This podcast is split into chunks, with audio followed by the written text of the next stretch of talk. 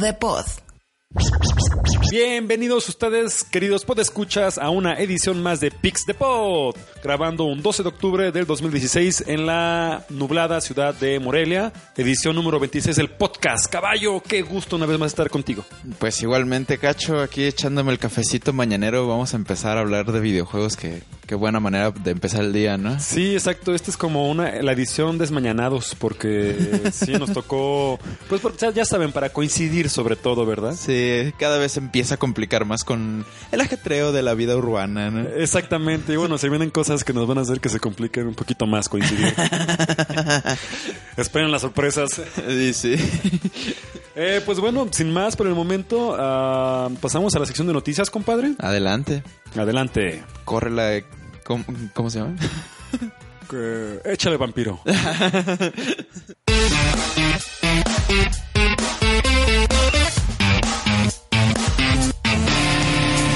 Noticias de la semana. Muchas gracias, Pati. Pues vamos a iniciar con las noticias de la semana. Eh, pues la primera noticia es el juego de South Park, eh, la nueva edición de su RPG que ahora se llama Fra- The Fractured Butthole, que se puede traducir Como el... como fracturados pero, jun pero juntos, pero unidos. bueno, en realidad el doble sentido es... Sí, sí, sí, sí, sí. Se los dejamos de tarea. Este, pues vendrá con doblaje al español latino. ¿Cómo ven? Y creo que me parece una, una excelente noticia. Es una excelente noticia. Porque pues ya es muy distintivo también el doblaje que le pusieron y los modismos que se utilizan en la serie para el español, ¿no? Completamente, la verdad es que me gusta mucho ver el juego, eh, me- perdón, la serie quiero decir, me gusta mucho verla en, en su lengua, en su idioma original, pero no tengo ningún como reproche al verla doblada. Sí, no le debe nada. No eh. sí, no le debe nada. Igual se pierde un poco de la, de la parte de, lo- de los chistes o de, o de- o de- o de las groserías, que son como que lo más habitual en la serie. Pero no manches, o sea, se queda súper, súper, súper bien. Y qué bueno que lo van a hacer. Es, una- es un buen paso por parte de. Creo que es Ubisoft. Sí, es Ubisoft. Y la verdad parece también un movimiento como de los que hace pues South Park, ¿no? En los juegos que, que producen, porque por ejemplo el RPG pasado está súper producido, se ve que estuvieron Claro. muy involucrados todos los de South Park y creo que esto es parte de lo mismo, es parte de generar el mismo nivel de calidad que tienen en la serie. Sí, y al parecer el- la, la entrega pasada, como decíamos, la de. ¿Cuál era esta? La de Take of Truth. Ah, exactamente, de Stick of Truth. Parece que nomás también salió este con idioma en, eh, con su idioma original, pero no con el Multi-Five, que es lo que generalmente hacen para ese tipo de juegos. Y tal vez se quieran animar a hacerlo, teniendo en cuenta que pues mucha gente está contenta con la noticia. Multifive. Multi-Five, que es el español, inglés, eh, alemán, italiano y francés. Ah, ya, ya, es como la base, ¿no? Así de... Exactamente, Para eso- agarrar el mayor número de, de usuarios, ¿no? Por lo menos en Europa, exactamente. Sí, que, generalmente cuando México nos llega en Multifive, pues siempre va a ser con el, con el español este gachupín. Pues sí, esto estaría, estaría de lujo que, que logren como todos estos idiomas y, y que qué bueno que están teniendo esta calidad. Yo me divertí mucho con el uno, ¿eh? Lo- yo, yo fíjate que lo tengo ahí, lo tengo pendiente, pero ya que lo juegue, les aviso. Juégalo, te vas a reír un buen rato. Pasando a la siguiente noticia, vemos que en Japón se agotaron las preventas del Mini Famicom, más bien Famicom Mini. Esta versión que será también como el nuevo, pues el nuevo, el nuevo NES que va a salir también para aquí en América. En 29 días más. En 29 días más, ¿verdad? Sí. O sea, ya estamos a la vuelta de la esquina y la gente está bien entusiasmada. Sí, a ver si aquí sacan las preventas. ¿Hubo preventa aquí? No, no que yo sepa, no he sabido nada de eso. Puede que haya, pues, ya sabes, ese tipo de, de tiendas pues departamentales grandes que hacen preventas de todo. Entonces puede que ahí haya, pero yo no he sabido nada. Ni siquiera tengo idea de cuánto va a llegar aquí a México el precio. El precio. Pues ya debería haber un mil precio, pesos, ¿no? una cosa. no mames. Los conozco, los conozco, malditos. Lo que cuesta una consola nueva, ¿no? Lo que andan casi casi. que ya que aparte no tiene los juegos hardcodeados. eh. No, ya sé. Pues parece que a Japón les gustó mucho. eh, aparte se ve muy bonita aquella edición porque pues es el clásico, el Famicom. el Famicom, así bonito que aquí a México, aquí a América nomás nos llegaba como hardware casi pirata, ¿no? De Sí. repente se vende mucho en las bayucas. chinón se ve, Sí, sí. chinón, los cartuchos pues no se diga también chinones. pues qué bueno. ¿Tú lo vas a comprar, cacho? No, no me interesa la verdad. No, no, no sé, no, no, viejo, no. Me interesa, me interesará ver qué tal se juega. Por sobre todo en el aspecto este, visual, Ujú. parece que va a tener su- su- sus cosas interesantes. O sea, si está bien escalado y todo. O sea, por ejemplo, los juegos van a venir en widescreen. Sí, completamente. Órale. Bueno, con la modalidad del, del, del 16.9, ¿es? ¿No te acuerdas? Mm, 16.9 creo que es el widescreen Ajá, completo. hasta la versión widescreen también la 4.3, que es la versión este de estándar. Órale. Sí, es la es- anterior, ¿no? Que es cuadradito. Exactamente, no sé si van a escalarlo o si para que saliera esta edición tuvieron que hacer más grande otra vez lo- los stages. Ajá, abrir pero no el- creo que hayan hecho eso, entonces seguramente la widescreen va a ser una, una, una modalidad escalada. de, exactamente estirada. Mm. Sí, que se ve re feo eso, no sé Sí, cómo la no, gente no lo hace. estiren. Sí, sí, también me intriga, también me intriga. Yo A sé- ver si ya cuando seamos millonarios o algo así nos compramos una pronto, ¿no? Sí, sí, sí, ya luego que haya dinero de sobra. Pero cuando siempre que voy a fonditas o a- al, al gimnasio o a lugares donde están wi- donde hay white, white screens y quieren aprovechar así todo el largo de la pantalla y que estiran, se me hace como la cosa de más mal gusto que pueden hacer. No los juzgo, está bien. No entienden. No entienden, no pasa nada, los entiendo. Está bien, chicos, no pasa nada. Ay. Algún día entenderán. Pasando a la siguiente noticia, caballo, por favor. Pues pasando a la siguiente noticia, el 11 y 13 de noviembre se va a festejar en la Ciudad de México el Xbox Fan Fest, un evento pues eh, eh, organizado por Microsoft y donde va a venir pues hasta Phil Spencer, que es Sí, el parece que va a tener una como conferencia ahí. Una participación. plática, ajá. Bueno, parece que nada más. El 11 es el día, es, es- cae en viernes. Y es como un día, un, un día de, de- de inauguración. Sí, pero como a puerta cerrada. Mm, ya. Puro VIP. Ah. Ahí nos van a invitar. Y este. Para puro Pix de Pod. Ah, no, y también es 11, 12 y 13 exactamente. Sí, sí, sí. De hecho, el día viernes es viernes Pix the Box. Pix de Pox Fan Fest. Y, bueno, ya sábado y domingo, 12 y 13 de noviembre, Ya está abierto al público. abierto al público, sí. Se va a llevar a cabo ya en Expo Santa Fe, en la Ciudad de México. Eh, pues gran parte del evento va a estar eh, en transmisión por Twitch para que pues interesados en Xbox o en lo que se vaya este como anunciar pues eh, estén presentes Pues ahí aquí en viendo. México hay una gran cantidad de fans de, por ejemplo, Gears of War. Hay jugadores profesionales. Ah, ¿no? claro, y por cierto, también se celebró hace poquito el día, el- la, la- la- la presentación oficial de Gears of War 4 en Ah, México. del 4, sí. Sí. que parece que le fue muy bien a la gente, a- a- al evento. O sea, Sí está- sí está gustando. concurrido. No manches, Xbox aquí en México no se lleva de, de corbata PlayStation. Sí. Con todo y que la generación ahorita No está tan buena. eh, no está tan buena y, se nota pues un cierto liderazgo de, de PlayStation. Xbox es, es- aquí en México es el que lleva Va de la pauta, ¿no? Puta, sí, sí, sí. Somos aquí este Xbox. bastante Xboxeros, por decir algo. Pues Pero para sí. los que estén interesados, pues ahí está el evento. Sí, va, a ser- eh, va a estar padre, va a estar padre. Con todo y que no tenemos Xbox. que ya nos enviaron la invitación, hay que ir, güey. Sí, claro, deberíamos aprovechar para saludar al, al, Al al Phil. Philly. Al Philly. Nuestro compa el Phil. Saludos, Phil. Ah, pasando a la siguiente noticia. eh, Overwatch. Overwatch. 20 millones de usuarios. Pues ya llegó a los 20 millones, es pues un buen putazo de Un, gente. un buen trancazo de gente. ah, Lo proporcionábamos con caballo hace rato. Es como si toda la Ciudad de México jugara. Es como si todo el país de Chile jugara Overwatch. Es como si... ¿Qué otro? Como si también una gran parte de la parte de Tokio jugara. Porque son 35 millones allá. es pues. muchísima gente. No, sí, si lo proporcionamos así, es un mundo de gente. Sí. Y qué bueno que le va bien. Generalmente ese tipo de IPs nuevas no tienen tan buena recepción. Qué bueno que les ha funcionado. Pero desde el inicio, ¿eh? Desde el inicio. Siguiendo sí, sus exactamente. inicios. Y- supongo que ya se echa, ya sacaron por completo de esta competencia a Battleborn. Eh, lástima porque también este era un, un, un- pues un proyecto, más bien un juego con excelentes recursos humanos y técnicos. Pues ni modo, únicamente supongo que es como funciona esta industria. Eh, Únicamente hay lugar para los más fuertes Así es. y y- mejor preparados. Y también pues se ve que pues Blizzard le está metiendo a, a mantener esa comunidad pues lo más unida posible. Eh, hubo como mención hace poco en las redes de que un usuario de Overwatch o un jugador de Overwatch de consola se empezó a quejar acerca de que se sentían los jugadores de consola de Overwatch como ciudadanos de segunda clase en la comunidad. Pobrecito. Pobre Cosi. Sí, pero bueno, Blizzard reaccionó muy bien, dijeron que esa no era la idea, que quieren pues mantener unidos a todos, ¿no? Como una gran familia de Overwatch, que ya ha tenido sus privilegios la consola, como por ejemplo han tenido Overwatch un fin de semana gratis, eh, de hecho hace poco, creo. Todavía, sí, exactamente. Sí, sí, Entonces sí. como que pues, sí los han estado consintiendo. No sé si le tocó también a Xbox, pero yo sí me enteré de las dos veces que lo han hecho con, con PlayStation PS. 4. Sí, creo que también le tocó a Xbox, ¿eh? Hay que jugarlo, caballo. Deberíamos. Deberíamos de, de conseguirnos por allí un Xbox. Creo que un Play. un Play. Yo tengo uno, pues. pero- Compren Xbox. que no se podía. No, ¿verdad? Esto- Crossplay. estamos- No, ¿verdad? No. Todavía no se puede, pero. Apenas para Rocket Estaban League. intentando y Rocket League y todo esto. Y bueno. Sí, ya pronto, pronto. Sí, ya pronto. Ojalá que ya se quiten ese tipo de ataduras Ahora, innecesarias. ahora sí que estamos Fractured Butthole. Fractured Butthole.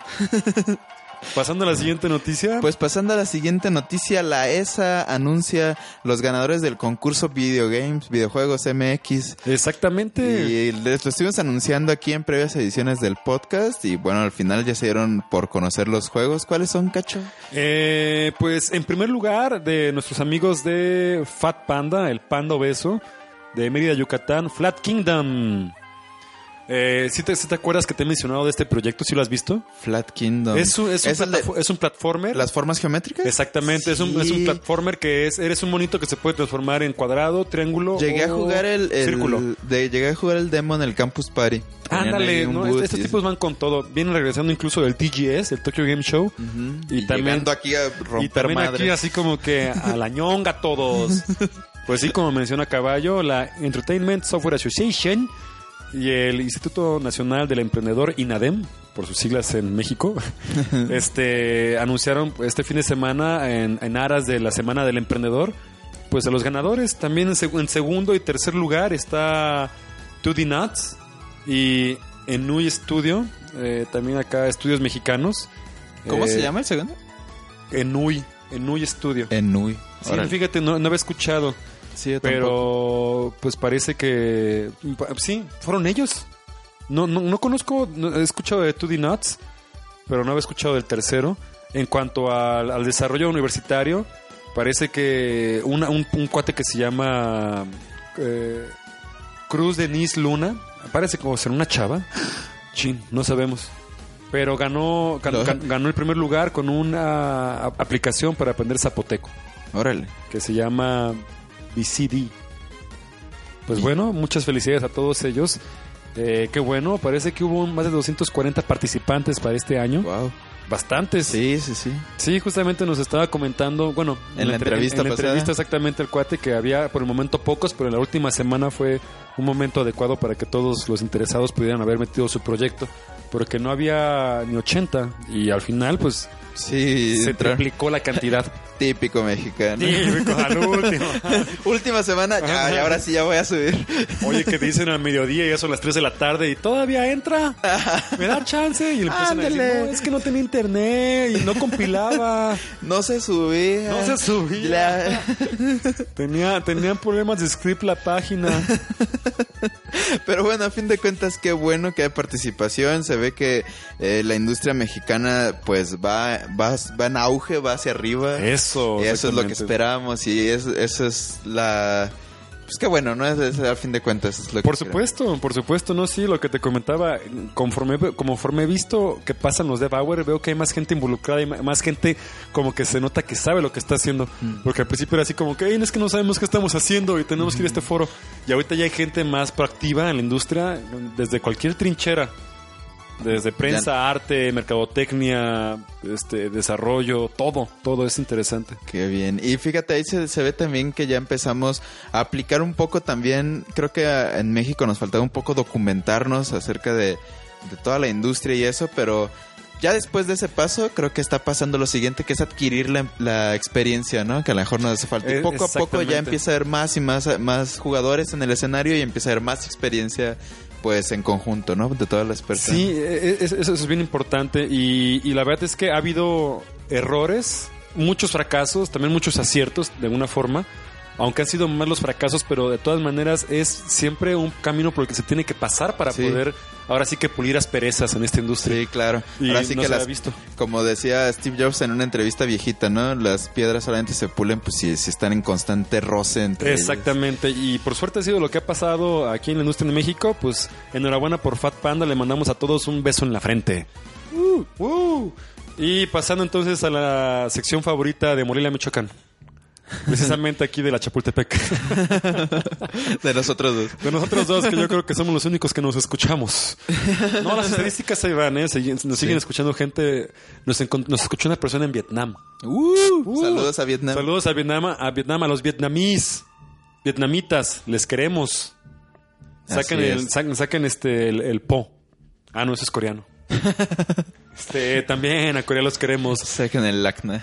Pues primero, eh, la primera noticia, la buena. Google anuncia el, eh, su, su, su entrada al mundo de los smartphones con Pixel. Sí. Eso, eso se me hace, se me hace padre porque es un celular como que realmente va a romper con algunos esquemas de lo ya establecido. Definitivamente se sale como de esta, eh, de, de esta, de esta, de este apartado hermético que tiene, por ejemplo, Mac o iPhone. Y como que siento que puede llegar. Fíjate, es que aparte algo bien menso yo, fíjate, como que cuando vi que anunciaron dije, órale, qué, qué loco. Oye, pero ¿qué sistema operativo va a usar? hasta ya después como que se me hizo hasta estúpido preguntármelo. Este, pero pues no sé, se me hace, aparte como en todo el apartado técnico, siento que lo están haciendo muy bien. Y que va a llegar aparte a, como, es que lo que pasa es que se me hace algo bueno porque llega como a romper ciertos esquemas como desde la parte de la, del, del almacenamiento, que todos se quedaban siempre en 16 o 32 gigas. Este cuate va a montar hasta 128 creo. Y quieren sacar en año y medio una de 256 gigas. Sí, es, y aparte tienen que hacerlo porque el celular creo que viene con soporte para videos en 4K, entonces Sí. pues van a ser demasiado pesados. Y aparte almacenamiento ilimitado.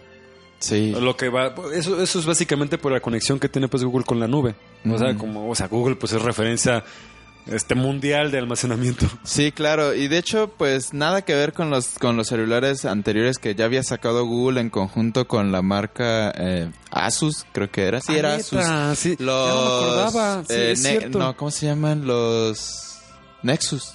Sí, no, son- ¿sí, sí, Nexus? No. Nexus es una tableta, creo. Sí, y Axus los es la marca. Ah, ok, entonces Sí, sí. esos. Sí, todos los Nexus er- eran Nexus 7, 6 y 5, algo así. Ajá. Pero creo que esto es totalmente diferente, es un concepto diferente desde el punto en el que Google em- eh, saca el dispositivo y dice es como nuestro. Así como ya no es a través de marcas, ya es, es Pixel de Google.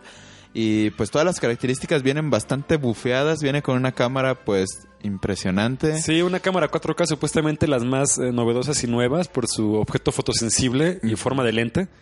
Eh, ¿qué, más, ¿Qué más mencionaban en el Pues, pues viene con un montón de cosas ya de, Ah. de inicio para el procesamiento necesario para reproducir el 4K y todo eso, pues sí, es- viene gordito, ¿no? Tiene, De- viene- tiene, tiene una pantalla OLED de 70, que puede producir 77 millones de colores.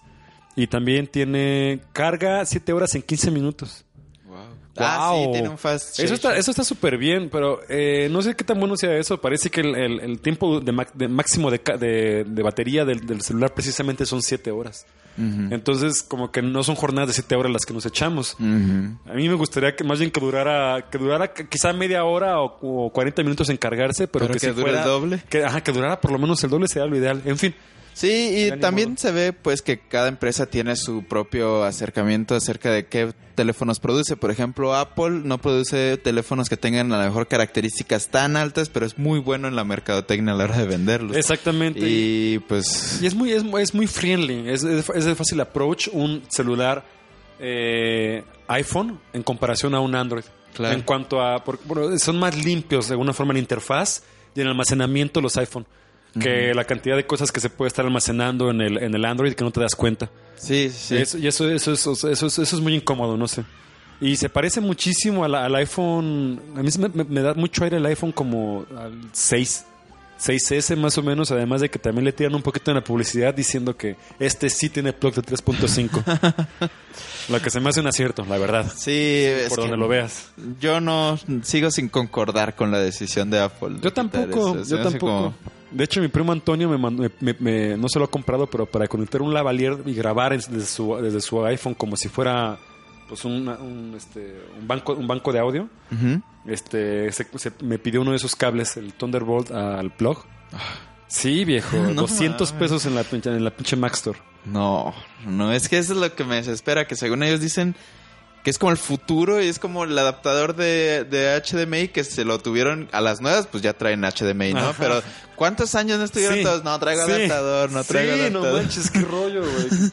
Sí, la verdad es que no, no se le haya mucho ni pies ni cabeza al, al- al movimiento, como que más bien siento yo que lo que quiere hacer Apple por un lado es como educar a sus a sus a, los usuarios, ¿no? Pero bueno. Sí, y que creo que sí puede funcionar. eh, obviamente, hecho. esto pues, es la discusión eterna, ¿no? En la oficina, que es como lo que estamos todos trabajando el día a día.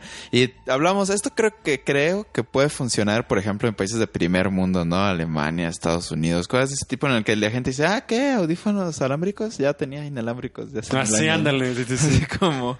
Gente Sí, así, pues. Va pero- como para, ándale, para otro tipo de eh, estrato socioeconómico, ¿no? Como otro tipo de target. Y tam- ah, exacto, y también que empiezan como a pulir un poco su target, porque por ejemplo gente que está enfocada a audio, pues ya va a tener que comprar su adaptador. ¿no? Exactamente.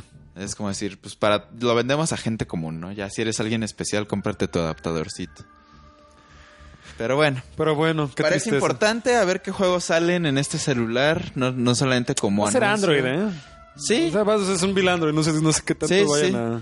pero Ah, de- por- de- por su- ah, el VR. El VR, por supuesto, qué bueno que lo mencionas, qué bueno que me lo recuerdas. Sí. Eh, van a hacer, van a hacer un, un, este, un dispositivo VR, más bien una forma, unos lentes, pero esto es como que si qui- quisieron salirse por la tangente de todo lo que está ahorita el VR convencional y van a hacerlos de tela. Entonces vas a poder tú de una manera hasta así bien práctica, semihermética, poner el celular, este, atraparlo en la parte frontal de, de- de- de- de los lentes y ponértelos. Y estos también van a contar con un control remoto, lo que puede servir tanto como para juegos como también para ver contenido. O sea, desde Netflix o, o YouTube o, o igual aplicaciones más específicas, como si fuera. Parece que quiere hacer, que Google quiere hacer como una especie de interfaz en la que tú puedes escoger qué vas a ver siguiente, pero como si fuera, pues todo, ahora sí que una interfaz VR, ¿no? Como. Ajá. Órale, está bastante interesante. Sí, creemos que tiene bastante potencial para desarrollar muchas experiencias Exacto. interactivas, ¿no? Sí, sí, sí, que se quiera meter un gigante de la comunicación y el entretenimiento al, al- al mundo de los móviles, pues está bien. Yo felicidades por eso, Apple. Te voy a comprar. Luego, que haya dinero.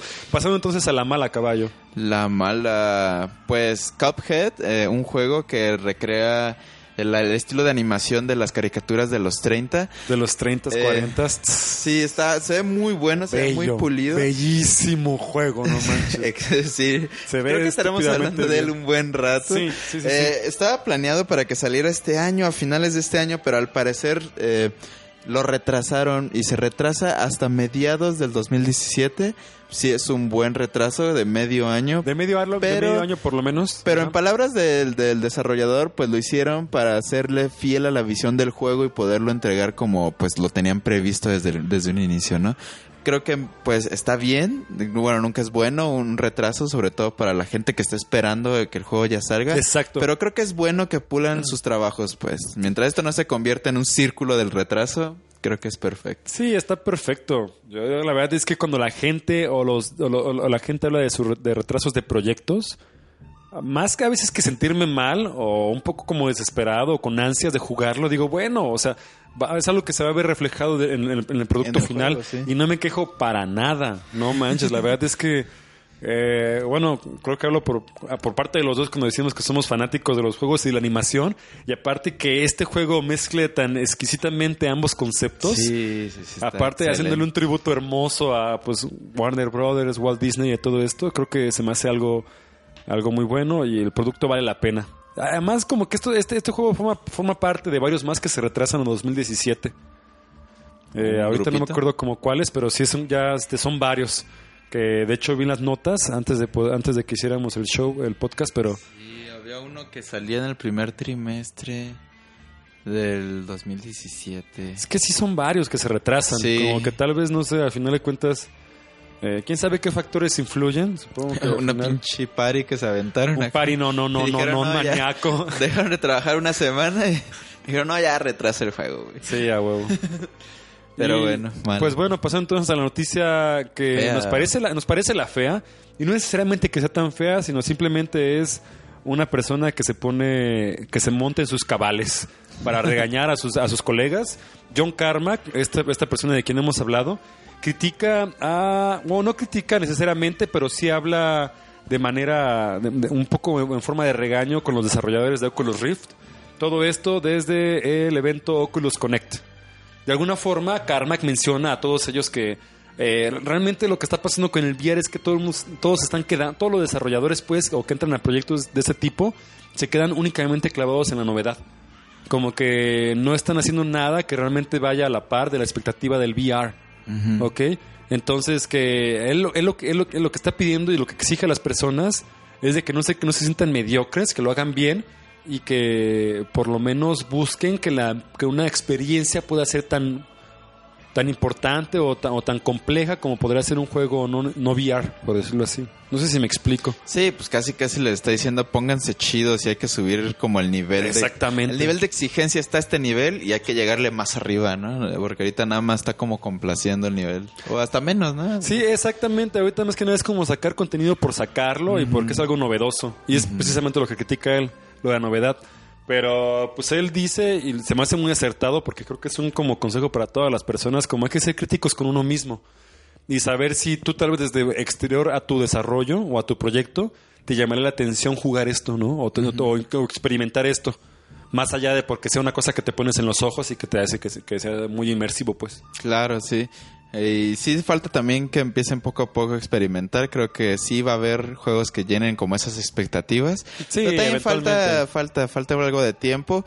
Creo que de, inicialmente fue así como, oye, ya sacamos el VR, hay que sacar contenido para el Ah, VR. ¿no? exactamente. sí, Entonces, sí. pues falta poco a poco que le den las herramientas, que la gente empiece a experimentar hasta que creo que pues sí se puede llegar a esos niveles. ¿Alguna vez hablando del VR, ya, ya igual para cerrar esto de la sección de noticias como rápido paréntesis, eh, se, se- se me hace que, bueno, más bien a partir de una opinión personal, yo siento que tal vez estamos a unos años de poder tener un VR realmente consumado, realmente bien logrado, que llegue a la expectativa de lo que se marcaba en la ciencia ficción de antes, no sé. Porque estamos ahorita, ha habido, tú sabes que ha habido varias, ¿no? Ha habido varias formas, desde los 60, 70, incluso desde los 1800 y algo ya había como eh, eh, visores bifocales que hacían pues este Sí, tipo de sí, sí. profundidad y toda la cosa. Pero yo siento que hasta que no estemos en un momento que tecnológicamente pueda dar abasto a este a estos requerimientos técnicos, eh, vamos No. a sí, realmente el VR se va, va a ser un, un gimmick más. Y es- ya me escucharán, van a ver. Cuando ya llegue el momento. El profeta. Ah, ¿Hasta crees? Pero bueno, entonces... Pues el, el HoloLens se ve que sí va a revolucionar. El HoloLens lo está haciendo mejor, no sé, no sé, no sé muy... Sí, pues sí, eso sí van con todo. A ver qué tal. Enhorabuena por ellos, ojalá que salgan buenos proyectos de esto. Pues sí. Y pues eso es todo por las noticias de la semana. Cerramos noticias de la semana, pasemos entonces a una muy bonita sección. Con permiso.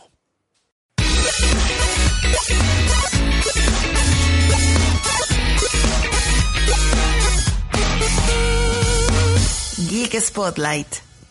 Estamos de vuelta con Geek Spotlight. Respectivamente, yo y Caballo, Caballo y yo, haremos una recomendación que estamos seguros que les podrá gustar muchísimo, queridos podescuchas. Eh, no sé, Caballo, ¿te gustaría empezar a ti o me gustaría empezar a mí? Eh, si quieres, inicio yo. Para cambiar, ok, porque me encanta siempre el- te aviento la bolita. Me excita la iniciativa, por favor.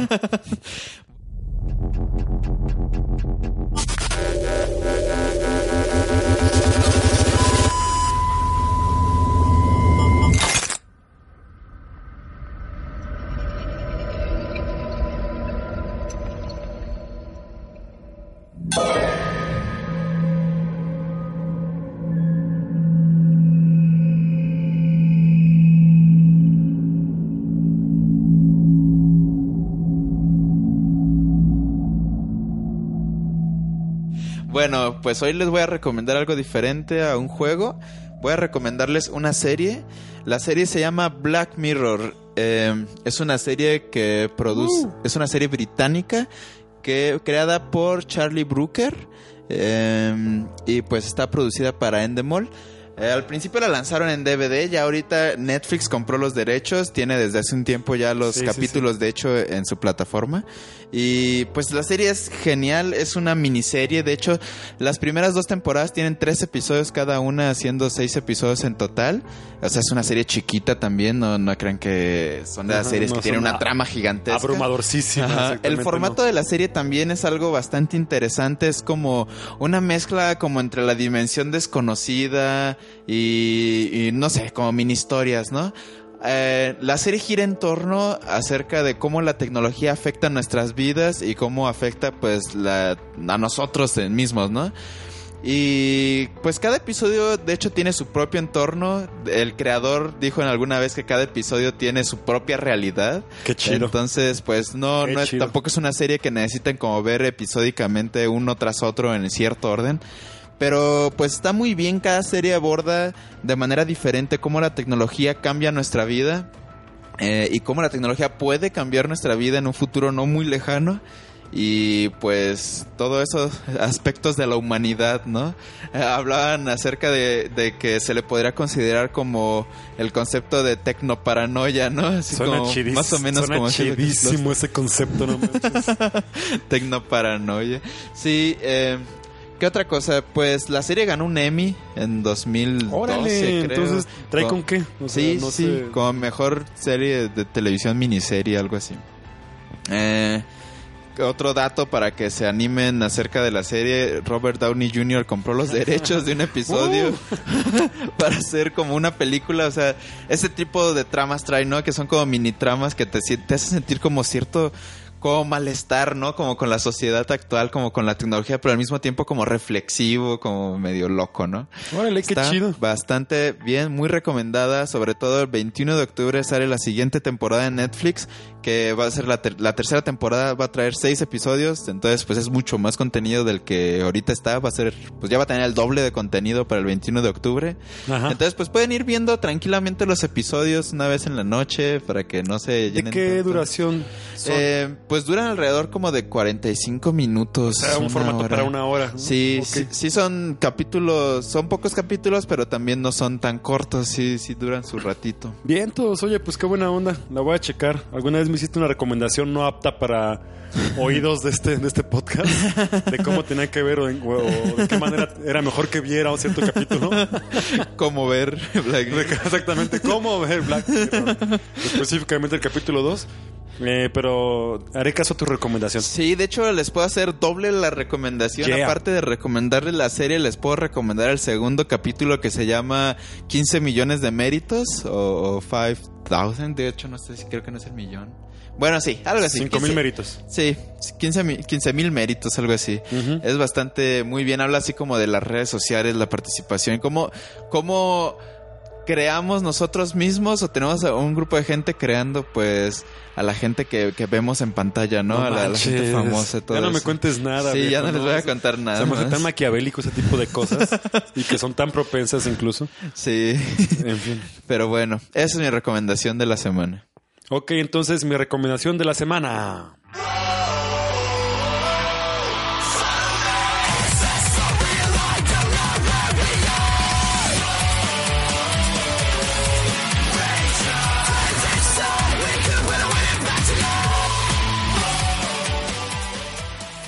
Yo voy a hablar de un maravilloso juego, la última entrega de la saga de King of Fighters. Me, refiero a King of Fighters 14.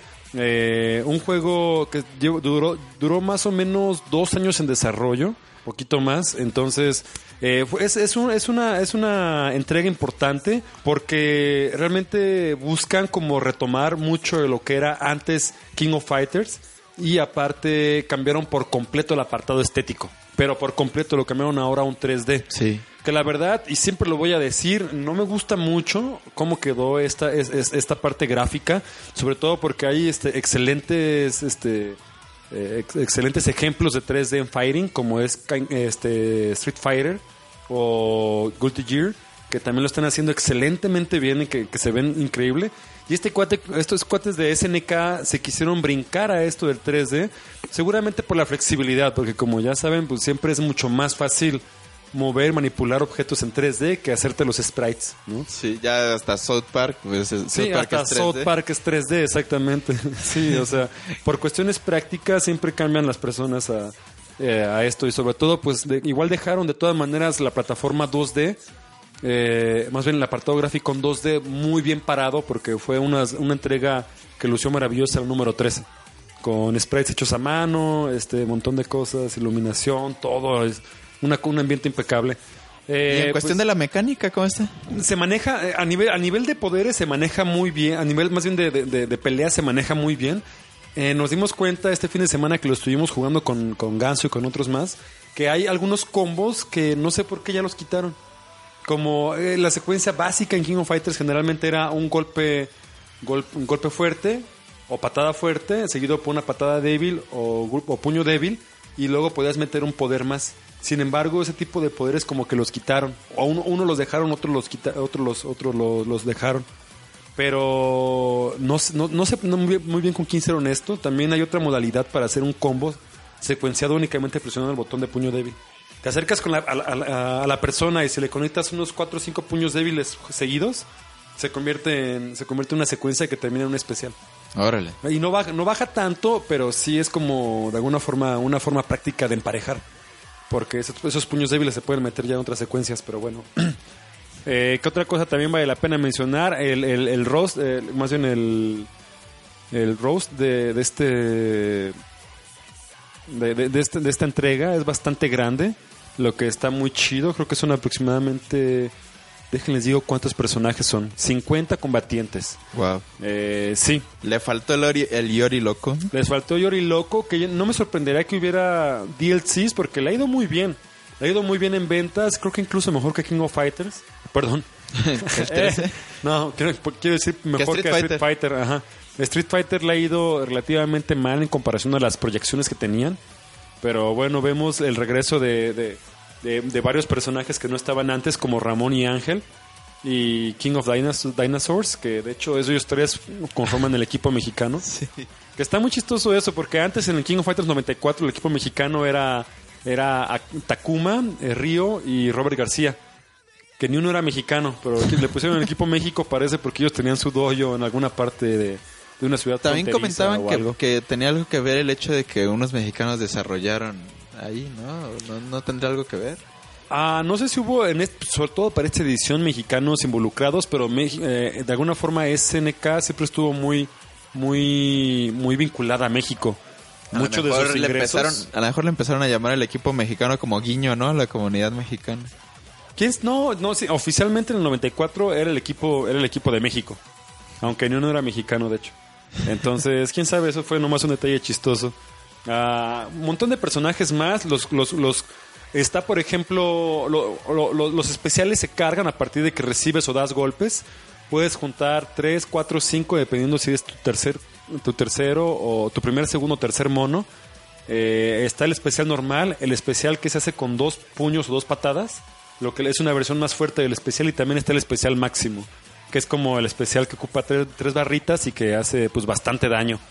Esos son muy divertidos porque la secuencia es realmente... Se nota mucha inspiración por parte de Street Fighter 4 y 5, donde hay como animaciones muy específicas, únicamente logradas por 3D, porque se nota que más que nada por ese tipo de aspectos técnicos se cambiaron. Y, no sé, le, da, le da algo, le- le da un toque muy interesante. Eh, se mantiene muchísimo. Yo pensé que por ser 3D iba a cambiar mucho su, su flexibilidad, su movilidad entre, entre, eh, entre movimientos y todo, pero no, se, se- se mantiene de manera casi... La transferencia cambió, cam- se, fue- se, se logró bastante bien. O sea, el juego se siente igual en ese El aspecto. juego se siente Oh, bien. igual, se Mejor. siente muy- se siente muy similar. Si no sé si mejor, pero se siente muy similar. No se le, no se- de alguna forma no puede, eso no puede ser un reproche. Iría por otras partes. Eh, el, el, el, el soundtrack, como pues ya escucharon parte de él, es, es, es muy es muy divertido. Incluso el opening me hace pensar un poquito en el opening también de One, One Punch Man. Este, ¿qué más les puedo decir en, en otros tipos de apartados? Nada, eh, vale, vale, vale mucho la pena. Se juega más o menos bien en línea. Es lo que te decía la comunidad online. Se juega bien, se juega bien, pero realmente tienes que andar buscando como este matches o, o Alguien que no te haga llorar. por lo menos alguien que tenga buena un, tres rayitas de conexión ya puede ser algo más o menos decente. Hay mucho lag. Ahí puede haber mucho lag, exacto.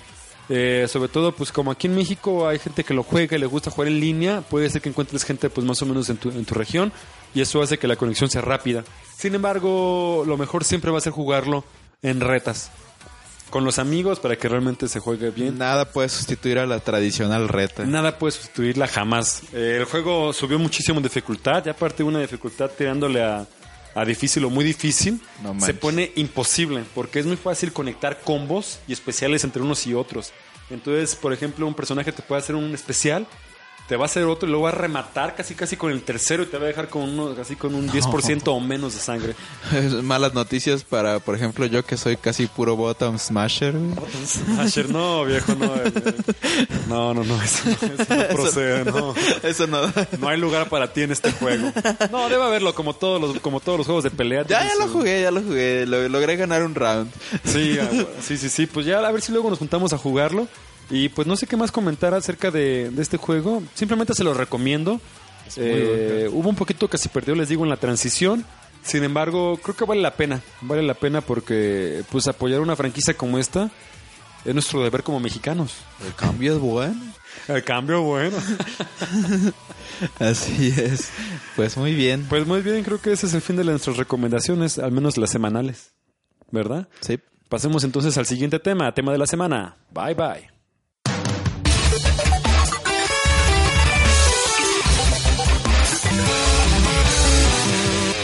Tema de la semana. Tercera y última sección del podcast, tema de la semana, caballo. Pues en el tema de la semana vamos a continuar con la serie de entrevistas del Debauer Uh, ¿cómo con saben? nuestro corresponsal, Con nuestro Cacho. me fui y me sacrifiqué para, para ir allá y llevar- traerles a ustedes entrevistas calientitas, bueno, ni tan calientitas ya, disculpen. Ya van un par de semanas. Tibiezonas. Tibiezonas y todo. Pero muy buenas. Temperatura ambiente, como la cerveza de trigo. Estos son como esos postres fríos, güey, que está Ah. frío, pero está muy bueno, güey. Como una sopa de gazpacho. Exacto. Este, española que se come bien fría. Salsa de Pa' tomate cuando hace fría. calor. Exacto.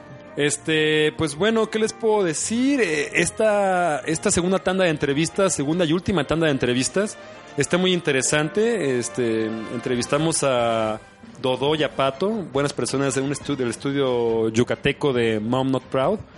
A Artemio Urbina, que es una persona a quien le tengo muchísimo respeto, que nos habló un poco de su proyecto de eh, Arcades MX y también un poco también de... ¿De qué más ¿De nos su podcast? No, no, no. ¿De, de qué más me habló este cuate? Me habló, ah, por supuesto, también de la piratería en, en- en los, para los coleccionistas. De que le echen ojo, pues, a eso. Ah, y el estudio Tlacali. A ellos entrevisté a los hermanos Medina. Muy buena gente también ellos dos. Y a Luis de la comunidad de Retro Fighters TV. La verdad, las entrevistas estuvieron muy chidas. Eh, bueno, ya las escucharán ustedes. Y, y también aprovechamos para pedirles perdón por no juntarnos la semana pasada a grabar. Pero pues no se pudo, carajo. A veces se puede y a veces no. Y pues es- es- la semana pasada hubo poca oportunidad, pocas oportunidades, pues quiero decir, de, de juntarnos, pero pues por eso estamos aquí otra vez dándole con todo. Eh, entonces, pues bueno, ¿me acompañas a escuchar las entrevistas, caballo? Adelante. Eh, vamos, agárrame de la mano, vamos.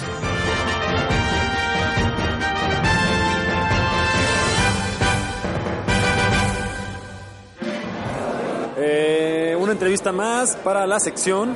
Eh, me encuentro aquí con Do- Pat- Pato y con Dodo de- del estudio Mama Not Proud.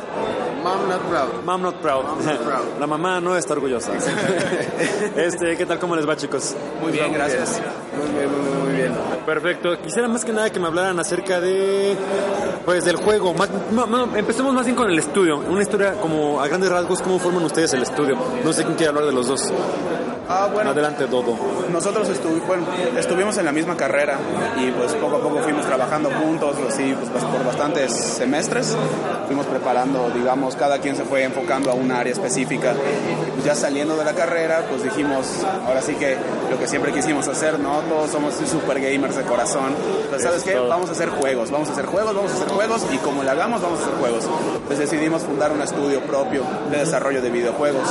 Inicialmente estábamos con otro estudio, pero terminamos independizándonos porque pues queríamos hacer nuestras propias ideas, ya sabes, ¿no? O sea, crecer por, nuestro, por nuestra cuenta. Entonces pues ahora sí que salimos de la universidad y nos juntamos, ahora sí que como pues las pequeñas startups, Así en un garage, así en el garage de la abuela, todos trabajando. Y así estuvimos por bastante tiempo trabajando para clientes para poder solventar pues el desarrollo interno de nuestra, pues, propiedad intelectual, ¿no? Y pues así lo hemos estado haciendo, llevamos ya como casi dos años trabajando de esa forma, poco a poco hemos estado mejorando pues nuestro proyecto interno, ya estamos casi por terminarlo, ya promocionándolo aquí pues, en la Deva. Perfecto. ¿Y de qué carrera es? ¿Ingeniería en Diseño sistemas? multimedia. Diseño multimedia, Sí, ok. Una carrera así como que un poco amplia en cuanto a los conocimientos, entonces ya cada quien se fue enfocando a, a lo suyo. Yo me fui enfocando más a lo técnico y pues aquí mis socios Patricio y Samantha que no se encuentran con nosotros, más como que a lo di- al, al diseño. Exactamente. Ok, pues por lo menos el juego Baiko se ve bastante interesante. ¿Nos pueden hablar un poco de él? Bueno, ya hablando de Baiko, es, la idea de hecho surgió cuando estábamos en el estudio, que comentó Dodo, estamos haciendo nuestro servicio social. Y de nada llegó el jefe y dijo, oigan, necesito ideas pequeñas para juegos. Entonces, lo que se les ocurra, pues ahí nos dicen qué onda. Y ya sabes cómo son las ideas. Realmente uno no las está buscando, no, de la nada se prende el foco y ahí está. Entonces vi mi libreta cuadriculada y dije, oye, ¿qué pasaría si hubiera como algo parecido a Tetris, pero en lugar de que hagan bloques, caigan letras y tenga que escribir con ellos? ¿Y qué tal si esas letras se las mandara a mi oponente? O sea, que sea un juego versus, entre dos personas. Baiko nace originalmente como una idea versus multiplayer, en línea, que se juega en tiempo real, que, oye, ¿sabes qué? Yo te mando esta palabra, tú me mandas esta palabra y vamos combatiendo, ¿no? Entonces, el primero que llene la pantalla del otro, gana. Pero bueno, de lo que, de lo que fue en ese, en ese entonces a lo que es ahora, pasó por muchos cambios, muchas ideas nuevas, muchos llantos, mucho sufrimiento de por medio, como es el desarrollo de juegos. Pero bueno, nos latió mucho la idea, usamos una clase para darle más forma y tener un alfa que ya pues, se pueda jugar, que es muy diferente a lo que es ahorita Baiko. Ok, En ese entonces era todo muy tranquilo. Entonces, ya que teníamos el alfa, nos dimos cuenta que ya existían juegos similares. Y pues nos entró como que un bajón de que chinga, ya no hicimos algo original, esto ya lo hizo alguien más. ¿Cómo podemos mejorarlo? Muy buena pregunta. Y, ajá, ¿cómo podemos mejorar esto y para que sea diferente? Pues güey, vamos a meterle trampas. Ah, ok, vale, vale, vale, sí, las escribimos, ¿no? Así, medio diseñadas en un papel. Y vamos a meterle poderes. Ah, está bien, sí. ¿Qué es que pedo, güey? Salen tres meses. Sí, salen tres meses, güey. Ya está. También nos ves dos años después. Qué puta madre. Pero bueno, el resultado creo que valió la pena. O sea, a la gente le gusta porque es un producto muy noble. Como esa escritura, realmente es muy universal. O sea, si puedes mandar un mensaje en WhatsApp, puedes jugar Baiko. Si has jugado Scrabble alguna vez en tu vida, puedes jugar Baiko. En, cuanto al apartado visual, que precisamente le comentaba hace un momento a Dodo, es que me parece muy bien. Este, creo que tienen un, gran- un acierto ahí muy es porque eh, visualmente es bastante armónico, eh, los colores son bastante, encajan muy bien unos con otros, incluso como todo el todo el eh, el sistema, pues La el estética. ecosistema, la estética está muy bien. Eso, estuvo pensada para que sea lo más simple posible porque a fin de cuentas quieres escribir. Entonces, como estás muy concentrado, no queremos que nada más te distraiga. Entonces, todo muy claro, legible, así grande, para que puedas escribir fácilmente. Entonces, Y por ejemplo, eh, eh, como qué problemas técnicos son los que se han enfrentado principalmente. empezando porque subimos accidentalmente el juego a la Play Store. Sí. Wow. Rodrigo, te puedes hablar más de eso. Los problemas técnicos ahora sí que sí que digas problema, problema, ninguno yo diría. Ahora sí. Con el engine quizás, Ah, acaso. definitivamente, error de código. Error de principiante miles, o sea, claro, sacamos primero la- la- los sprites y luego nos dimos cuenta de que no estaban en el tamaño para optimizar y tuvimos que reexportar sprites, mucha eh, como refactorización de código, pues ya sabes, ¿no? O sea, eso es Optimización, ¿no? Ah, Tú optimización, ves sí código de sí. hace dos años y te ríes. Ah, Dices, claro, ¿qué es sí, no, me río y lloro, la neta, porque yo lo tengo que modificar para que quede bien ahora. Entonces, sí, ahí pues varios detalles, pero la verdad, o sea, usamos el método de aporrear la cabeza contra el problema hasta que salga y hasta ahora, ahora sí que ha salido todo. Entonces, eh, Muy bien, y por ejemplo, algún consejo principalmente que le pudieran dar a, a los entusiastas que están por ahí. Es realmente, como saben, la industria en México está en pañales. Y entre y creo- creo, yo al menos que la única forma en que esto vaya como mejorando, que vaya que haya por ejemplo más, mejor capacitación, más accesibilidad, mejores recursos, es que pues haya más proyectos, en donde sea que hayan, buenos, malos, exitosos, fracasos, que sigan creciendo. ¿Cuál ustedes podrían ser la- una motivación por lo menos yo creo que ahora sí que el que muestra interés es el que va a salir adelante, ¿no? Nosotros, por ejemplo, hasta por gusto, o sea, nadie nos dice nada, nos sentamos, así como muchos se sientan a ver Netflix, nosotros nos sentamos a desarrollar ideas, a programar ideas, a probar ideas, es lo que nos ha llevado, pues, digamos, en estos dos años a, tener un producto, pues ahora sí que decente, ¿no? O sea, calidad pues, internacional, digamos. Ese sería uno. Ok, entonces hay que esperar a Pato. sí. Eh, bueno, ahorita, a ver, Y otro, otro consejo que le podrías dar tú, quizá. Ajá. ¿Cuál digo? Eh, que, que fueran a personas muy. Que, sobre todo que se clavaran más, que fueran muy. Muy persistentes en la idea. Ajá. insistentes. Otra muy buena idea es, la neta, si estás empezando y quieres hacer algo bien, ponte y ubícate en tu situación como estudio independiente. Eres pequeño, haz algo pequeño, pero con todo el amor y con todo el esfuerzo que puedas. Púlelo mucho, no importa que esté pequeñito. A fin de cuentas hay juegos muy sencillos que son así el exitazo y a mucha gente les gusta y son muy memorables. Entonces, empieza en pequeño, púlelo muy bien y vas a tener un buen producto. Y otra cosa es, sé muy humilde, muy, muy humilde, porque es muy común como desarrollador compararte hacia abajo, cuando no, la calidad se compara hacia, Hacia arriba, por supuesto. Porque si dices, ay, soy muy bueno, porque le gano a todos los que están en mi ciudad, no, por favor, aquí compites internacionalmente. Entonces, sé humilde, acepta la crítica y mejora. Cuentas, es eso. Perfecto, pues muchísimas gracias a los dos por esa entrevista. Eh, ¿Algún medios de comunicación, contacto Ah, para, claro. para el estudio? Sí, sí, sí. Ah, en este momento ah, pueden dar con Baiko buscando en nuestras redes sociales. Facebook es con que busquen la palabra Baiko, que es B alta A I K O H, Baiko. Dan con nosotros. No tenemos ahorita ningún sitio oficial del estudio. Le estamos dando más promoción a Baiko. Eso vendrá después. Igual pueden meterse a www.playbaiko.com. Play de jugar, Baiko pues el juego. Y ahí pueden dar con toda la información que necesitan para saber más del juego. Estaremos al pendiente también cuando saquen la página de Mamá No Está Orgullosa. pues muchísimas gracias entonces. no, gracias a ti. Hasta luego.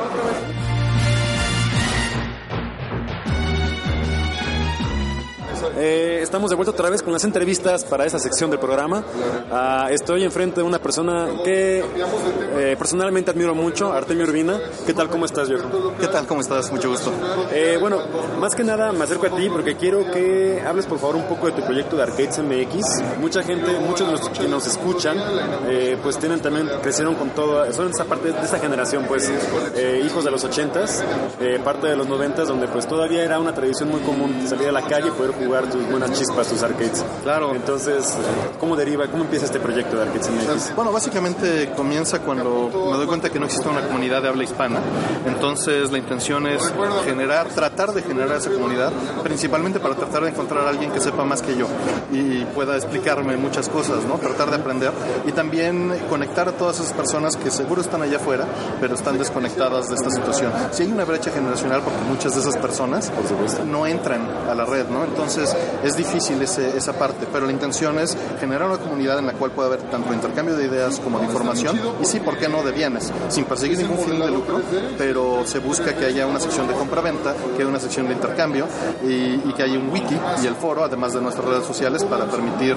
eh, educar a las personas que quieren entrar a esto no es tan difícil. Hay mucha gente que quisiera tener un, un gabinete en su casa o un juego arcade en su casa y, y les tratamos de dar la entrada de cómo se hace esto, ¿no? Qué partes se necesitan y, y- y también la eh, eh, entonces también se busca informar a esas personas para que entiendan eh, qué son los requerimientos, qué necesitan y pues si es para ellos o no y con qué le van a entrar y además qué van a aprender, porque son habilidades que les van a servir, ¿no? Al final de cuentas. Por supuesto, eh, por- también hablando acerca del coleccionismo de videojuegos, eh, consejos principalmente que le puedas dar a las personas. Ha habido últimamente mucho problema, o por lo menos en los foros donde yo he entrado, de juegos de SNES, de piratas, y de Game Boy también. Entonces, una forma, pues principalmente cómo andar evitando ese tipo de cosas. La verdad es que siempre pidan fotos de, de la placa, siempre carguen con un Un desarmador. desarmador, ¿verdad? De juego. Sí, desgraciadamente ya es necesario. Hay mucha gente que se va para esto. Eh, personalmente estoy en contra de las conversiones porque se destruye un juego original para, para tomar otro juego, ¿no? Y, y hay muchos dicen, pues es un Madden, no importa. La realidad es que es parte de histórica y al final de cuentas a alguien le va a importar. Siendo que también existen, vamos, si quieren entrarle a esas cosas, existen placas especialmente hechas hoy en día para hacer reproducciones. ¿no? Reproducciones, no, exactamente. necesitan destruir un juego original. Ese es, el, mi primer problema con ese mercado, ¿no? El segundo, pues es que termina dañando eh, a, al- a la comunidad, ¿no? Sí, los precios son abusivos, son este, desmedidos. La realidad es que si ven un precio que no les gusta, no lo compren. O sea, son fines de, son, eh, objetos de lujo, no son de primera necesidad, ¿no? Entonces, no les va a dar ningún valor. Eso, eso solo es un valor intrínseco para ustedes.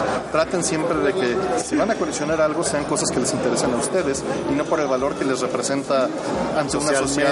Eso- claro. Eso, no lo hagan, ¿no? Porque Se desvirtúa bastante, ¿no? A partir de eso, incluso. y además de la desvirtualización, suben los precios a lo tonto, porque alguien que ya lo compró a, digamos, cinco veces su valor original, no lo va a vender en cuatro, ¿no? Solo que está en una circunstancia desesperada. Entonces, hay que tratar de evitar eso. Eh, y pues siempre pidan las fotos, siempre abran las cosas o comprenle a conocidos, ¿no? Compren, este, ahí tienen pues, algunas tiendas, tienen a Lex, tienen a Casper, busquen a Zeus en, en Mercado Libre, que son vendedores que yo sé que revisan sus cosas antes de venderlas no les van a ver la cara. Por supuesto los precios pueden ser más altos, ¿no? Por lo mismo, porque hay que mantener un negocio.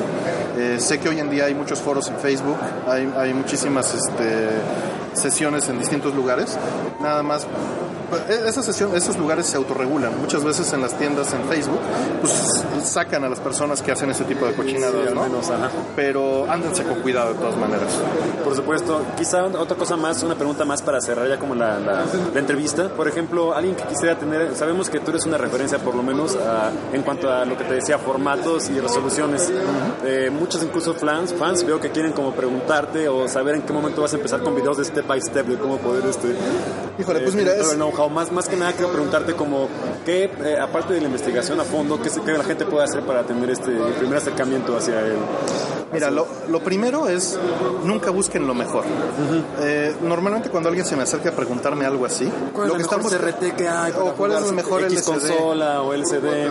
Y, y la realidad es que lo mejor es algo completamente relativo y que si está impuesto como un estándar social, nuevamente, no les va a servir para nada. Lo que necesitan saber es, bueno, cuáles son mis necesidades, mis requerimientos, mis prioridades y mi presupuesto. Escriban, aunque sean tonterías. Si se dan cuenta de que sus requerimientos solo son quiero jugar, pues no te va a importar casi nada, ¿no? Eh, puede ser que lag en una televisión, bueno, documentate sobre eso. Pero si ya te interesa el, tamaño, o te interesa la represión de color, o te interesa el audio, hay, hay muchísimas cosas, pero tú priorízalas y, y dependiendo de eso, entonces solo investiga con respecto a eso porque buscar lo mejor y una respuesta prefabricada, además de que cambia con el tiempo, cambia dependiendo de la persona a la que se la preguntes. Sí, exacto, ponerse exquisito, ¿no? Digo, ponerse exquisito se vale, pero se vale mientras sea tu propio camino, Ok. ¿no? no mientras estés siguiendo el camino de alguien más. Alguien más siempre va a justificarte sus compras como la mejor, porque todos terminamos haciendo una narrativa en la cual no estamos en un lugar tan malo después de nuestras decisiones. Por supuesto, a nadie le gusta que le digan que lo hizo mal o Claro. le gusta enaltecerse a partir de una adquisición. Por supuesto, y está mal eso. ¿no? O sea, la realidad es que es mejor aprender y aprender de nuestros errores y, y pues solo ir construyendo con base en nuestros intereses, no con base en lo que socialmente es mejor. Por ¿no? Eso hay que desecharlo. Ok, pues muchísimas gracias eh, por esta entrevista. Pues qué bueno que haces lo que haces. Eres realmente un norte en el sentido de, bueno, en el mundo del arcade, yo creo que a nivel global. Y qué No, bueno no, que llevas tu, pero- qué bueno que llevas tu pasión a esto y que aparte lo puedes compartir con los demás. Enhorabuena y muchísimas gracias. gracias, por ese tiempo. Gracias a ti, que estés muy bien. Hasta luego.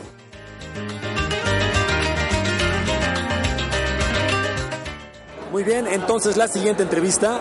eh, estamos con Gabriel y con Enrique eh, Medina, hermanos del, del estudio Tlacali. Este, ¿qué tal chicos? ¿Cómo les va? Buenas tardes. Buenas tardes, muy bien, gracias. Gracias por la entrevista. No, no, no, cuál, a ustedes por recibirme. Este, primero que nada me gustaría que nos hablaran de cómo empieza el estudio, en qué momento nace y en qué momento dos hermanos se juntan para querer hacer juegos. Hola, buenas tardes a todos primero. Bueno, pues este estudio ya surgió hace varios años y de hecho han pasado más personas por, por este estudio. Órale. Eh, pero bueno, en este que es nuestro proyecto más grande, el último, pues la verdad es que nosotros hemos trabajado bien, nos hemos coordinado muy bien. Y bueno, te puedo decir que con este nuevo proyecto, el Don't Touch de Zombies, lo empezamos ya casi hace tres años. Y bueno, cabe señalar que es en nuestros tiempos libres. O sea, cada uno de nosotros estamos por nuestro trabajo de tiempo completo. Pero pues como somos fanáticos de los videojuegos y quisiéramos dedicarnos a eso, entonces pues estamos echándole a todo con este nuevo proyecto y ojalá que con este proyecto ya nos levantemos como estudio independiente. Entonces por eso es importante para nosotros eh, este evento, dar a conocer este proyecto y pues salir a la luz, salir a la luz primero. Enhorabuena, qué bueno la verdad y qué buena parte que se juntan con una pasión en común, que son los juegos. Entonces me imagino que ahorita están en un estudio de como de garage. Exactamente. Completamente. Sí, de- Ahí desde la casa. Sí. Muy bien, y Don't Touch the Zombies, ¿en qué momento se inspiraron? O, o- o algún juego en particular? Porque veo como ciertos tintes igual que puede tener entre este juego de Zombies at My Neighbors de Super Nintendo. O tal vez estoy, estoy alucinando, tal vez estoy viendo, estoy viéndolo mal. De hecho, bueno, te puedo decir que hace como tres años estábamos mi hermano y yo así pues jugando, ¿no? Estábamos medio aburridos. Decíamos, ay, pues porque no tenemos aquí un juego rápido que podemos jugar rápido entre nosotros, algo multiplayer. Y pues nos vimos cortos de opciones, ¿no? Y dijimos, ay, ¿por qué no hacemos algo? Porque de hecho pensábamos un juego que pudiéramos jugar en el iPhone o en el iPad, multiplayer rápido, y vimos, pues no, no hay muchos. No hay algo así. ¿Por qué no diseñamos algo? Entonces, entre varias ideas salió esto. Y bueno, pues también estábamos con la moda de los zombies y eso. Salió esta idea. Y Sancho Walking Dead y ese tipo de cosas. Claro, claro. Claro. Entonces, pues ahí lo pensamos mucho, y hubieron varias pruebas y esta dinámica de que si un zombie toca al cazador, se invierten los papeles, se puso muy divertida y sobre eso le trabajamos. Ok, personalmente veo el arte y me parece muy interesante, parece como un cel shading eh, y eso, ese tipo de cosas no se ve mucho en los videojuegos mexicanos. Generalmente se van por el 2D o algo más convencional que sería el 3D, ¿no? Incluso modelado, pues a veces un poco soso, pero pues bien hecho en lo que cabe. Eh, no sé ¿qué, qué tipo de mecánicas es las que les pueden explicar un poco más bien a las personas, a los podescuchas, eh, las mecánicas o de, o de qué va el juego. Ok, eso lo explico si quieres yo. Eh, principalmente es un juego como de acción rápida. Aquí tomas, bueno, puedes tomar uno de dos roles, ya sea el de cazador o el de zombie. Cuando eres cazador, tu idea es este eh, buscar diversos ítems que te ayuden, balas, poder y todo, para eliminar tantos zombies puedas. En cuanto te toca un zombie, se invierte el rol. Tú te vuelves, tú te vuelves zombie y el que te tocó se vuelve cazador. En este caso, el zombie Como las tiene- traes, ¿no? Casi. más o menos es como una idea básica, ajá. Cuando uno es zombie tiene un movimiento más restringido, es importante de remarcar que los movimientos son diferentes, depende del, del tipo de, de la clase de jugador. Cuando uno es zombie se mueve más estilo Pac-Man, este, con un ataque rápido para poder eh, acechar al, al cazador. Por supuesto. Y ahí es cuando la mecánica se pone divertida, entre, en esta dualidad y el ir a buscarlo y toda la gran cantidad de ítems que tenemos que te ayudan o te perjudican para este fin. Es como la base de esto, un, un juego de acción rápida, multijugador, de hecho es muy importante, de cuatro jugadores. Wow, de cuatro jugadores, me encantan esos. Exacto, a nosotros también nos gusta, por eso fue por lo que... Y es lo principal, tiene modo misiones pequeñas y todo, pero el, el fuerte es el multijugador. ¿Ya está disponible en Steam? Eh, no, ahorita todavía está en fase de, de prueba. Bueno, todavía es una fase beta, todavía vamos a agregarle bastantes cosas, mejorar algunas eh, recomendaciones también que nos dieron por aquí en el evento. Ok, Entonces, todavía, ok. todavía le falta un poco, pero esperamos que ya pronto salga. Sí, sobre todo eh, el proceso de iteración, ¿no? Andar generando algo hasta que eventualmente eh, uno pueda poner sus mecánicas y incluso mezclar unas con otras hasta que se generen nuevas. Exactamente. Quitar las innecesarias y, poner- dejar únicamente como las básicas para que el juego pues se ve se ve divertido y más o menos para que los que nos están escuchando entiendan casi podría ser como un Bomberman en el sentido de que se ve desde arriba y que hay como ciertos pasillos eh, pero nomás que pues bueno es obviamente como un, un chasing game como de, perse- de perseguir principalmente Así es. Ok, este, pues bueno, algo más, alguna cosa que quisieran decir a los desarrolladores, ah, quizá como ustedes que empiezan desde el, desde, desde el garage para con proyección seguramente ya un microestudio. Bueno, lo que yo les podría decir es, pues, que le echan muchas ganas porque, o sea, uno puede hacer sus pruebitas y puede sacar prototipos rápido. Entonces yo diría, pónganle empeño para sacar algo de calidad, algo que digas, es un juego mexicano de calidad, de mucha calidad. Entonces, dedicarle empeño, dedicarle el tiempo necesario y igual no se desesperen, o sea, si esta industria es difícil, en México pues creo que nos tocó más difícil, pero pues es el esfuerzo que tenemos que hacer porque yo creo que, que sí hay, eh, hay suficiente para todos para que esta industria crezca. Tal vez algo también bueno es que no lo piensen tanto de inicio en que en venderlo o en que sea un producto para vender. Primero en que les guste a ustedes. Que si ven algo que no les llama, o sea, que ven ustedes que está feo, que no les gusta, trabajen hasta que les guste, que primero les guste a ustedes y luego mostrarlo al público y ya con la retroalimentación empezar a modificarlo. Pero de veras que les guste el proyecto que están trabajando y que trabajen algo para que, para que se vea como ustedes quieran. Perfecto, pues bueno, hermanos Medina, muchísimas gracias por el tiempo. Este, gracias a ti. Formas de contacto rapidísimo antes. Bueno, nos pueden encontrar en Facebook como Tlacali o bueno, también está nuestra página oficial que es www.tlacali.com. Con K, la Cali con K. Con K, lo Tlacali con K. T-L-A-C-A-L-I. K. Ah, a ver, otra vez, otra vez. Otra vez. T-L-A-K-A-L-I. Ok. Sí, así. Ok. No, sí a ustedes, hasta luego. Hasta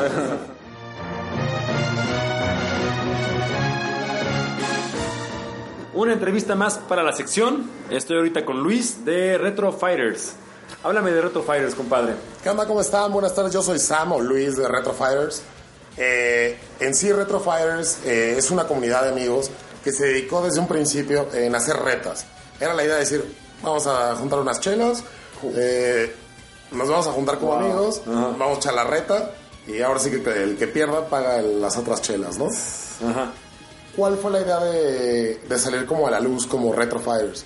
El hecho de decir que todos los juegos son como muy amistosos y tratar de, de moverlo a más gente, ¿no? Tratar de, de hacer esa reta como con otras personas y tratar de convivir, de pasarla bien y obviamente, como el nombre lo dice, con un toque retro.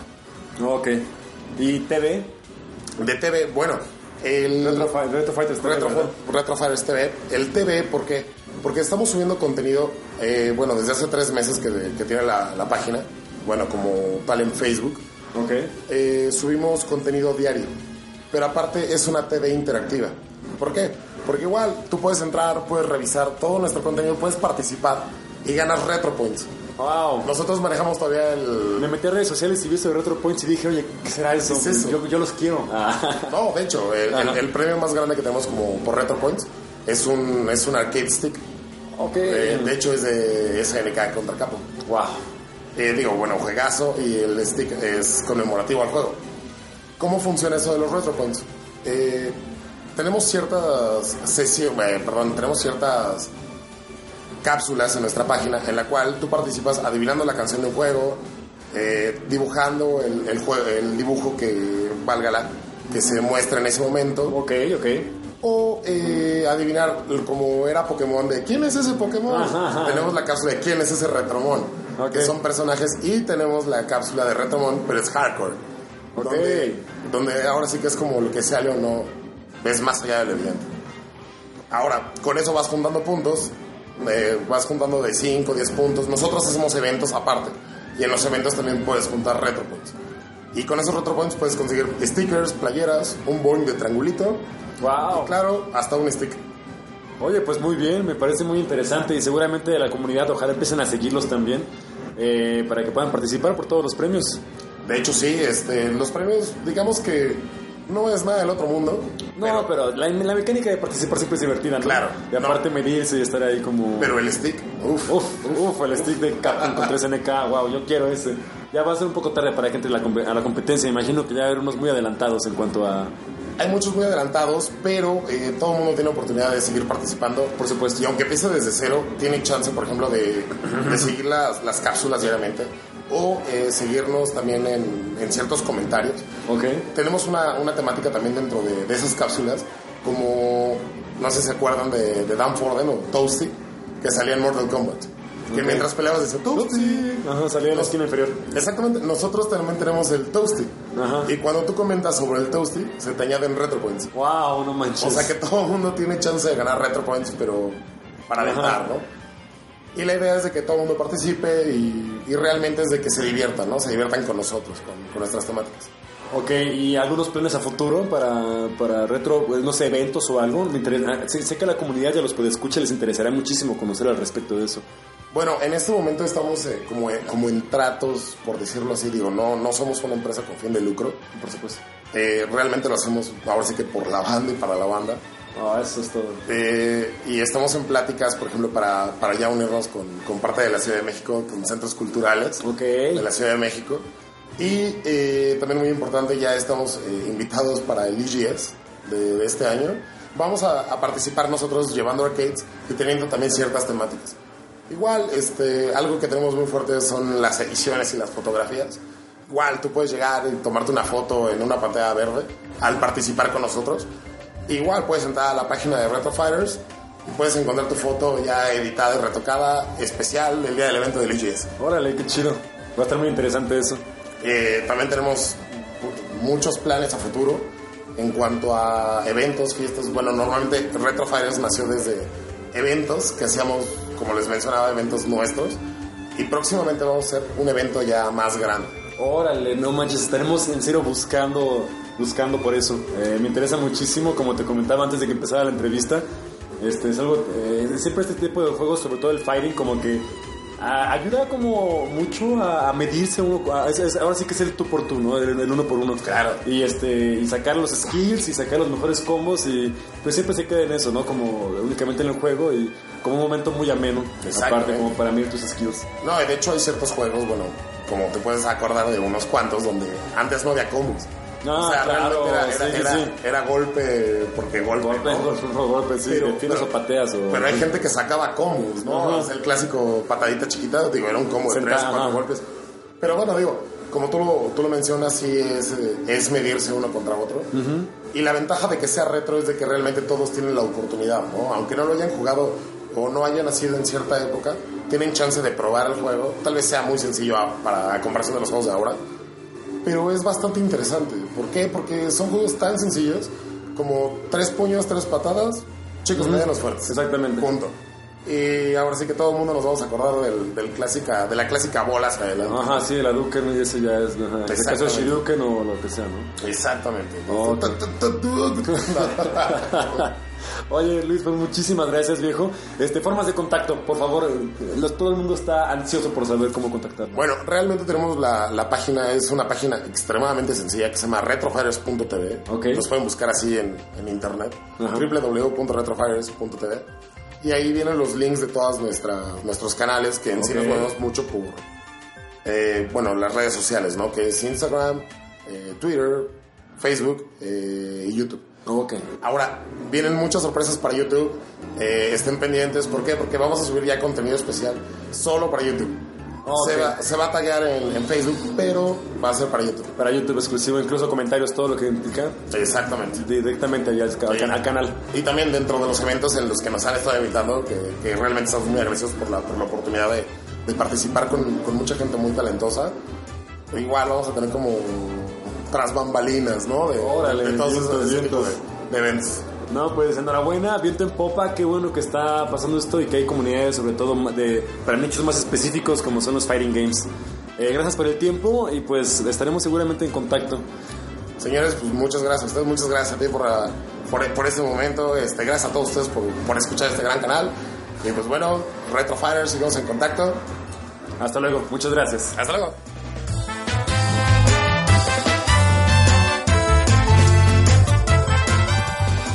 Soberbio, soberbio. Wow. Wow, no, no manches, me siento más inteligente que antes de escucharlas. Estoy cultivado. Bueno, más hasta escupí en el teclado, perdón. De, la- de lo cultivado. De lo que- cultivado que estoy, se me sale la baba, se me, se me rebosa la saliva de lo inteligente que me he vuelto. Eh, Muy interesante. muy interesantes. Eh, esto es, bueno, pues ya ahora sí concluimos. Para la próxima semana tendremos otro, otro tema semanal. Eh, lo sorprenderemos con eh, cosas relevantes y muy divertidas. Pero bueno, entonces antes de despedirnos, pues vamos con el tema de la semana. Un tema que estoy seguro que. Tema musical de la semana, quiero decir que estoy seguro que les va a volar los sesos. Les va a hacer mover las caderas y los va a hacer soñar con. ¿Con quién? Con Emma Watson. Ah, Con Emma Watson, obviamente. O ¿Qué- con Scarlett? Johansson. ahora, ahora pon uno de Harry Potter. Vamos a tener que poner algo bueno. Porque no pensábamos. El que yo pensaba no iba a ser que sonaran con Emma Watson. Bueno, ¿Con este, quién va a soñar? Disfruten el tema. Les va a gustar. mucho.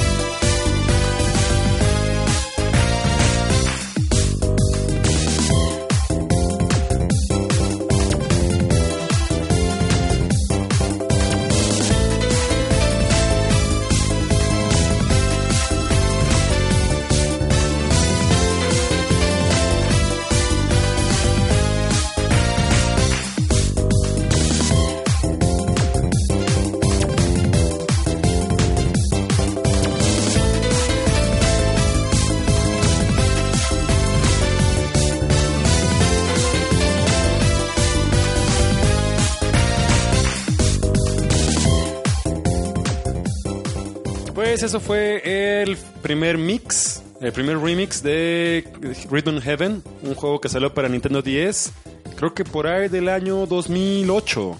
Un maravilloso título, se lo recomiendo a todos, sobre todo si les gustan mucho los juegos rítmicos. Eh, Este juego tiene un mo- un montón de minijuegos, cada uno muy específico con su con sus temas y su, y su estética que lo caracterizan. Sí, Bastante este, interesante. Nada que ver con Emma Watson. Nada que ver con Emma Watson. Pero Bueno, quizá poquito. tal vez le guste. Tal vez, sí, tal vez le guste. De hecho, hay un, hay- entre los minijuegos hay uno de unos changuitos que tienen que aplaudir.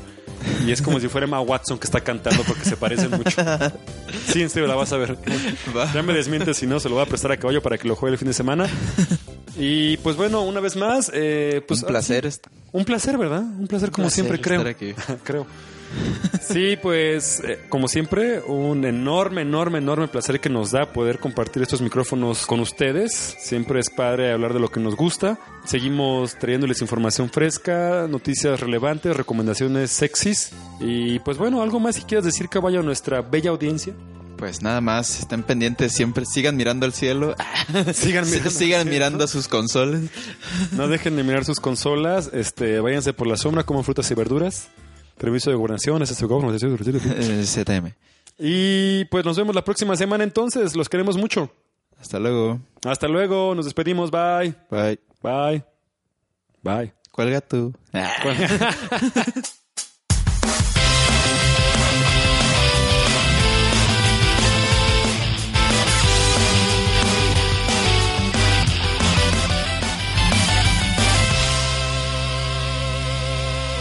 Pix de Pod.